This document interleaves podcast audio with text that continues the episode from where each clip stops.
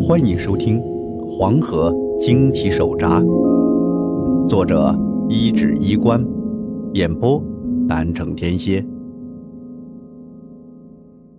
第七章，河伯娶亲。看见那大红的新郎服，爷爷是傻眼了。没吃过猪肉，那能没见过猪跑吗？成亲这事，长河村也不少。爷爷自己就曾经当过两次轿夫，帮人抬新娘子，还挺喜庆。可轮到自己了，怎么就完全不是这么回事了？更离谱的是，爷爷当时脑子里转的不是别的，而是纠结个问题：自己是人，娶个妖怪进门，那能下载吗？就像隔壁老烟鬼说的，把母鸡和公鸭关一块儿。那也下不了个蛋呀。不过王瞎子的话给他吃了颗定心丸。王瞎子说：“这是要跟你老赵家结缘，也不是啥坏事。况且成亲这事也未必落到你的头上。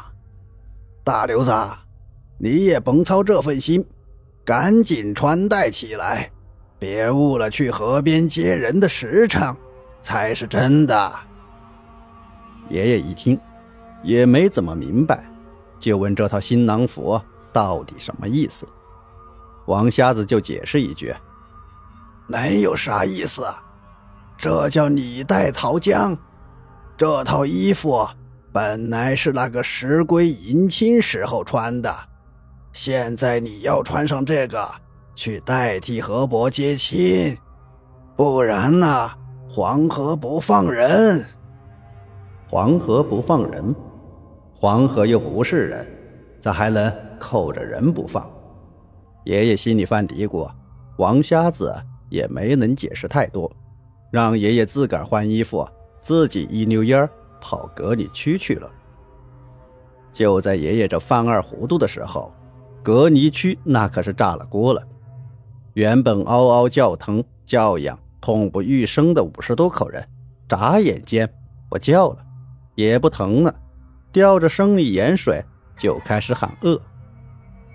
哎，妈呀，舒坦了，可饿死我了！给我整俩馍馍吃吃。类似的声音在隔离区的帐篷里此起彼伏，虽然皮肤上一片片的黑斑还在，但是已经不痒也不疼了。看到这一下子，一屋子的人都起死回生，卫生队来的医生们都傻眼了。可是，在外面等着的村民亲人们可高兴坏了，一个个激动的抱头痛哭，又抹鼻涕，又抹眼泪。王瞎子就赶这时候来了，倒不是他上赶着触眉头，实在是时间太紧迫，天眼瞅着就要黑了。李代桃江接亲的人是有了，可是这村子里还没有给石刀装扮起来了。河伯娶亲可是有讲究的，不一定要普通的唢呐花轿，但一定要大红大紫的摆出来。红属火性，能压住水气，其余还有别的讲究。不过村民们也不用知道那么多。一听到这事儿还没完，得过了今晚。家人才能得救，村民们也不敢怠慢了，赶紧起来，各自回家，把家里头大红的布啊、灯笼啊、红纸啊都给倒腾出来，还有手巧的，干脆就剪了七八十个喜字儿，挨家挨户的给贴在门上，一个长河村一下子就弄得喜气洋洋，到处张灯结彩，还有的家里有家伙事儿的。把敲锣打鼓的一套东西也给翻腾出来。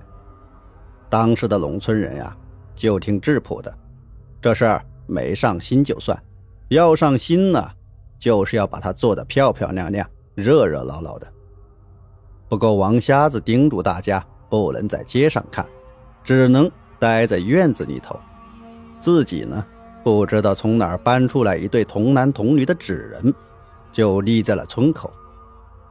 要说这红灯红布啊，热热闹闹、喜气洋洋的地方，冷不丁看到两纸人，那么白不拉几、直挺的站在那里，整个气氛就变得不一样了，连被夜风吹动的红布都显得鬼气森森的。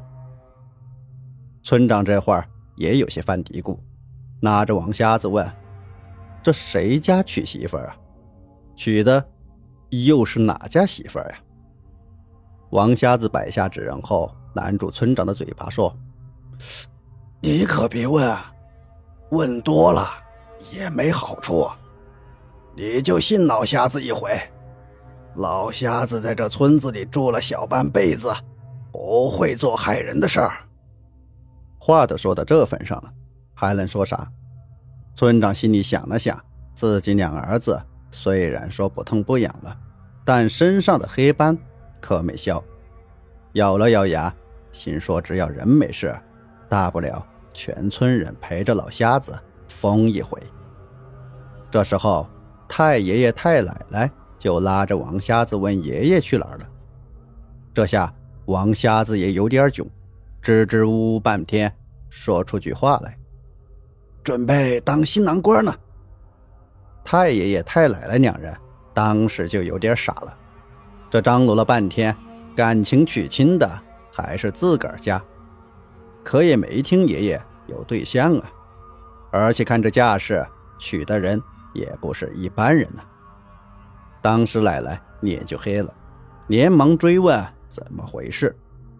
得，这事儿，也不可能瞒得住。王瞎子硬着头皮把事情的原委给太奶奶说了实话。一听要代替何伯娶亲，太奶奶立即表示反对。这哪行啊？爷爷是家里的独苗苗，娶个女妖精，家里还怎么往下传宗接代？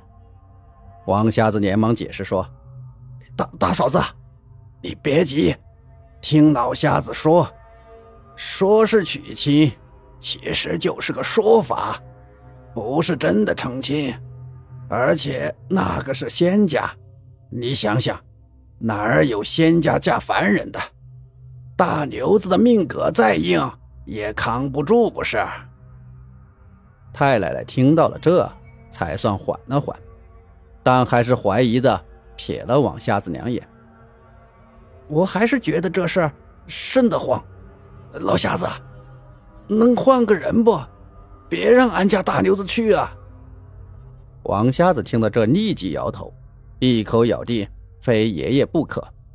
全村就他的命格还能顶顶，换个人。根本顶不住，反正啊，这就是只能爷爷去。虽说现在看着有点像赶鸭子上架的意思，可事儿就这么个事儿。王瞎子也把话说白了：五十多口的人里，还有个二舅的命，都挂在爷爷一个人身上，那是不干也得干呐。太奶奶心里就算再不乐意，可毕竟事关半村子人的性命。老太太一辈子没碰过什么大的事儿，被王瞎子半吓半哄的，也只能稀里糊涂的答应了下来。老嫂子，你就信我一次，我不会拿大牛子命开玩笑的。我也保证你们老赵家传宗接代不会断根。你就先回去吧，把屋里打扫一下，千万把家里的狗给拴住了。别让他乱窜。王瞎子再三保证下，太奶奶揣着手，怀着心思回家去了。而太爷爷刚刚一直没说话，这会儿把王瞎子拉到一边，一本正经地问：“老瞎子，大刘子他娶个妖精当媳妇儿，这生下来是人啊，还是妖啊？咋不说是父子呢？”太爷爷和爷爷这两脑子想到一块儿去了，王瞎子也给整无赖了，解释说：“这不是真娶亲，就是你带桃江，把这事儿给了喽。”太爷爷比爷爷还没文化，一听就有点犯二胡。啥江？得，您回去吧，到时候听到声响。也别好奇，我就让你们啥时候出来，您就啥时候出来？王瞎子也没法解释了，赶紧把太爷爷哄了回去，自己也急匆匆的往家里赶。再说这会儿，爷爷在王瞎子家里还没拿定主意，到王瞎子跑回来，爷爷还没把新郎服穿上，王瞎子急着直跺脚：“你你咋还没穿上了？王瞎子，俺能不穿这个吗？这俺还没搞过对象呢。”爷爷这脸也红了，跟个大红布似的。王瞎子也急了，直说道：“你不穿也成。”现在就能回家，给你二舅订棺材、做寿衣，顺便帮村里另外五十口也一起订了。明儿个大家伙一块出殡。被王瞎子这么一说，爷爷也没话说了，赶紧把新郎服套上。这么磨磨蹭蹭的，等王瞎子拽着他从屋里出来，已经快到十一点了。村里人都得到了王瞎子的消息，全关了门，锁了户，缩在院子里面。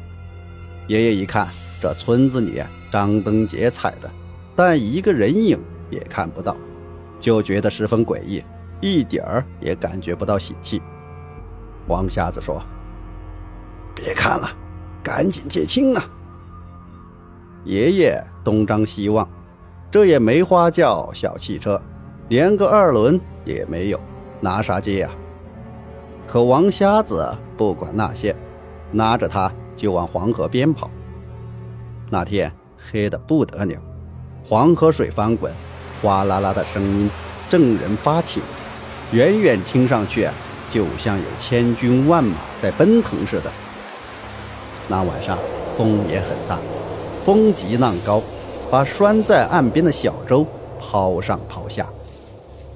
爷爷跟着王瞎子到了河岸边，冷不丁看到河岸那拴着小舟的木码头上，左右站着两个人。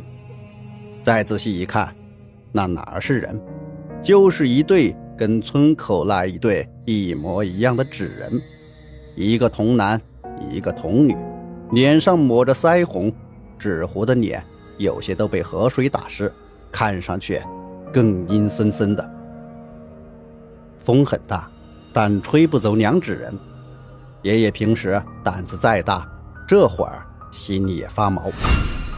王瞎子拉着他到码头上，就他们两个，也没有别人，除了大风呼呼，就是河浪哗哗。王瞎子这会儿严肃起来，让爷爷转身背对河岸站好，然后自个儿拿出三炷香和一个看上去很旧的铜铃铛。爷爷偷瞄着他的动静，就看到王瞎子点上了三炷香，郑重其事地插在了河岸的黄土里，然后站起来，面朝滔滔黄河水，摇起铜铃，大喊一声：“天道昭昭，地道夭夭，良辰吉时已到，敬拜黄河祖灵，河伯娶亲。”王瞎子的声音郑重庄严，手中铜铃摇动，当当的响声传遍这片黄河流域，没被风声和水声淹没，甚至和这些声音混在了一起，变成了一种说不出来的很宏大的声音。大风呼呼的狂吹，黄河水浪不断拍击河岸，两个纸人。像长了翅膀似的被吹起，被水浪卷走，一下子没了踪影。爷爷忽然就觉得身上一阵阴冷，好像身上这套新郎服湿透了似的，冻得他直哆嗦。但摸了摸身上的布料，这也没湿啊。突然又是哗啦一声水响，爷爷往后瞄了一眼。乌漆抹黑的河面上，又是风又是浪，隐隐约约好像看到有团模糊的白影，正从黄河水底下浮现出来。一条条或红或白的鱼在漆黑的水里游来游去，那人影穿着身红色的衣裳，在鱼群的簇拥下，走上了木头的码头。这时候，爷爷他感觉到了一束目光，直盯在了他的背上，令他机灵，打了个寒战。一股寒气直接从屁股椎骨那块沿着脊椎就窜到了头发梢。